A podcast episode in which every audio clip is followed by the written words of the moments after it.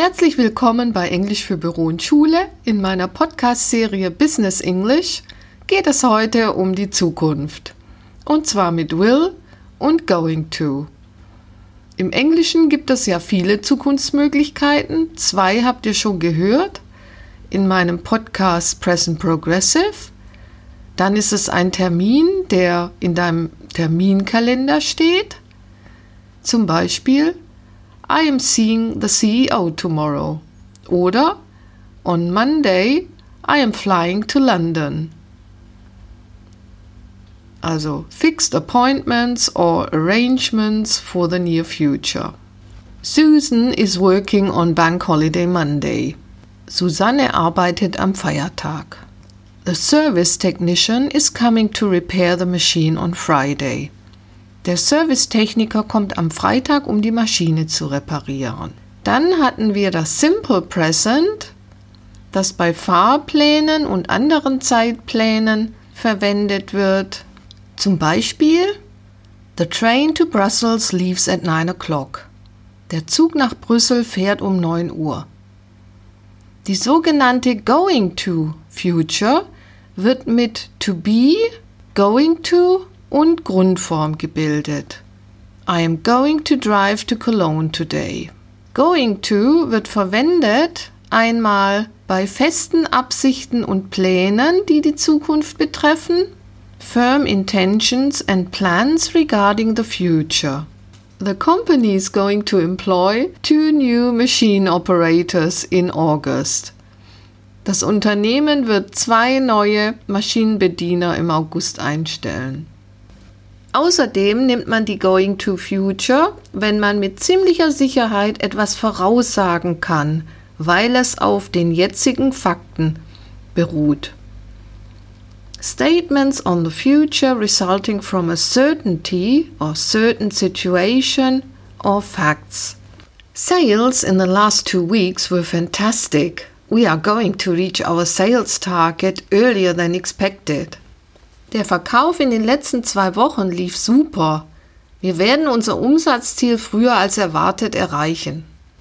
Die Will Future benutzt man bei spontanen Aussagen und Entscheidungen. In the case of spontaneous decisions. At the point of speaking.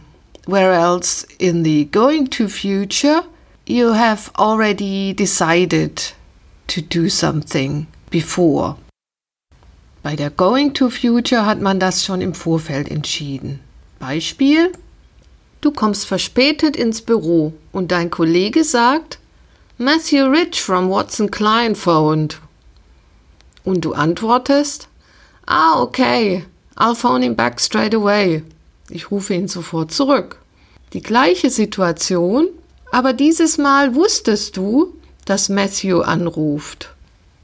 Matthew Rich from Watson Klein phoned. Jetzt antwortest du, Yes, I know. I'm going to phone him back straight away.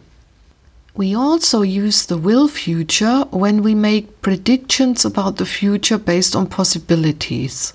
Also wir nehmen auch das will für die Zukunft, wenn wir denken, dass etwas zukünftig möglich ist.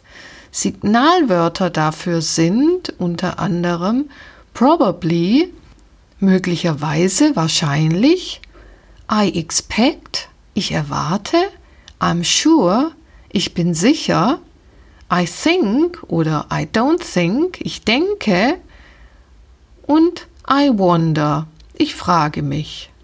Zum Beispiel, I expect the customer will pay next week oder we will probably get the contract. Wir bekommen wahrscheinlich den Vertrag. In diesem Zusammenhang noch nach Hope, also hoffen, steht meistens das Simple Present, wie im Deutschen. Ich hoffe, es regnet nicht. I hope it doesn't rain. Bei I und we, also ich und wir, können wir statt will auch shall benutzen. Außerdem benutzen wir dann shall für I und we bei Fragen. So wie man im Deutschen sagen würde, sollen wir etwas essen? Shall we have something to eat? Also Fragen, insbesondere die Vorschläge sind, nehmen wir also shall. Shall we go for a drink? Sollen wir etwas trinken gehen? You also use the will future when you promise or confirm something.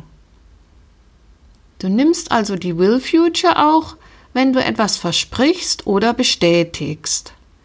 I'll send you the agenda this evening. Ich schicke Ihnen die Agenda heute Abend. The taxi will pick you up at the hotel tomorrow morning. Das Taxi holt Sie morgen früh am Hotel ab. Also nochmal zur Wiederholung. Die will future nimmst du bei spontanen Aussagen sowie Versprechungen oder Bestätigungen und wenn du sagst, dass in der Zukunft etwas möglich ist, aber sicher ist das nicht. Also möglich wäre zum Beispiel, My shares will probably go up next year. Meine Aktien steigen wahrscheinlich nächstes Jahr. Im Gegenzug dazu nochmal Going to Future. Hier mache ich eine sichere Aussage über die Zukunft aus den jetzigen Gegebenheiten heraus. Zum Beispiel, The bank is going to lend me the money. I've mortgaged my house. Die Bank wird mir das Geld leihen. Ich habe eine Hypothek auf mein Haus aufgenommen. Und feste Pläne und Absichten. We are going to launch a new product this year. Wir werden ein neues Produkt auf den Markt bringen dieses Jahr. Zum Abschluss noch einen schönen Satz. As people function in organizations, each employee is going to make a mistake at some stage. But if company policy is right, it will help people to learn from their mistakes. Wir haben hier also einmal going to, weil es sicher ist, dass jeder Mensch mal Fehler macht. Und wir haben einmal will, denn es ist ein Versprechen, ein Versprechen des Unternehmens aufgrund seiner Firmenpolitik. So, ich hoffe, ich konnte ein wenig Licht ins Dunkle bringen. Grammatikalisch kann man hier nicht so viele Fehler machen. Aber wenn du deinem CEO erklärst, I will see the customer tomorrow, dann wundert er sich, weil er dir ja schon vor zwei Wochen geschrieben hat, du sollst mit diesem Kunden einen Termin machen.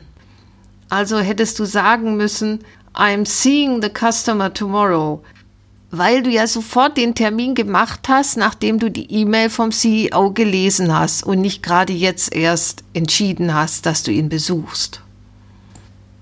So, das Future Continuous und Future Perfect heben wir uns für einen späteren Zeitpunkt auf.